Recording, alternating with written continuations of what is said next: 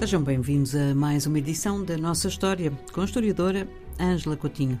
Viva Ângela, estamos ainda no Antigo Egito. É verdade, ainda na Antiguidade, Ana Paula, porque de facto foi uma civilização fascinante e há muito o que dizer, mas uh, estamos já a falar agora, hoje vamos falar do legado e, nomeadamente, do legado científico. Uh, nós vimos desde o início, uh, quando começámos estas conversas sobre o Antigo Egito, que efetivamente a técnica uh, e a invenção da escrita estão na base desta civilização. Sem isto, uh, sem a técnica que foi desenvolvida na altura para gerir a, a irrigação uhum. e poder, não é, cultivar uh, com alguma regularidade, não seria possível ter-se criado este império. contudo, os egípcios antigos deixaram para a humanidade um importante legado científico em relação a outras áreas. Uma não é difícil de imaginar.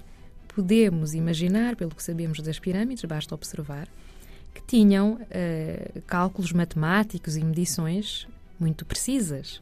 E considera-se que a própria geometria uhum. foi inventada pelos egípcios. Os escribas, já falámos dos escribas, funcionários uh, da administração do Estado tinham necessidade de medir a produção agrícola para cobrar impostos. E surgiram eh, então assim as primeiras uh, medições uh, para de facto uh, medir esta, esta produção agrícola. Também deixaram papiros. Temos falado dos papiros. Uhum. Herdámos papiros sobre matemática, como o papiro de Moscou e o papiro de Rind. Outra área uh, em que os egípcios antigos deixaram um legado considerável é a astronomia. Tinham eh, métodos de determinação das fases da Lua, diversos calendários, entre os quais a divisão do ano civil em 365 dias. É daí que vem a divisão que ainda hoje usamos? É daí que vem a primeira divisão do ano civil em 360 dias mais 5. Hum. Hum, e, portanto, que inspirou aquela que nós eh, usamos agora. Com certeza que o legado deixado na arquitetura é muito importante. Até hoje há segredos ainda sobre a construção uh, dessas uh, famosas e extraordinárias pirâmides, não é? Uh, mas é preciso saber, por exemplo, que foram eles que criaram as colunas, primeiro embutidas e depois isoladas a nível da arquitetura, uhum. e também inventaram a abóbada. Os egípcios, por fim, eh, antigos, uh, são conhecidos pela paisagística e pelo urbanismo. Fantástico. Tinham muitos jardins, uh, até os pobres procuravam ter jardins e os ricos tinham belos jardins com piscinas normalmente. E sabe-se que no ano menos 1895 construíram uma cidade no interior de um amuralhado retangular, portanto, já usando técnicas de urbanismo.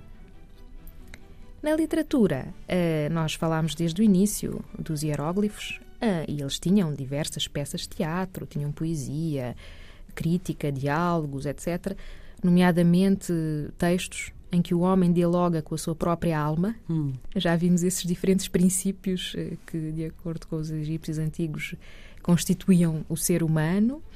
Eh, mas também se pensa que algumas das narrativas conhecidas eh, da literatura árabe possam ser de inspiração egípcia. Por exemplo, a história do Alibaba e os 40 ladrões, ou a história de Simbad, o marinheiro. É fácil, Angela, descobrir uh, fontes a que possamos aceder, livros que possamos ler para descobrir uh, tudo isto que é menos conhecido e menos óbvio?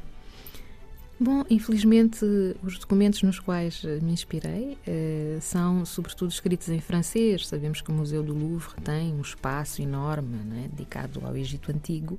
Há egiptólogos conhecidos em França e, e têm muitos uh, uh, documentos, assim, digamos, mais simplificados, de divulgação. Uh, pronto, mas que se encontram até na internet em língua francesa.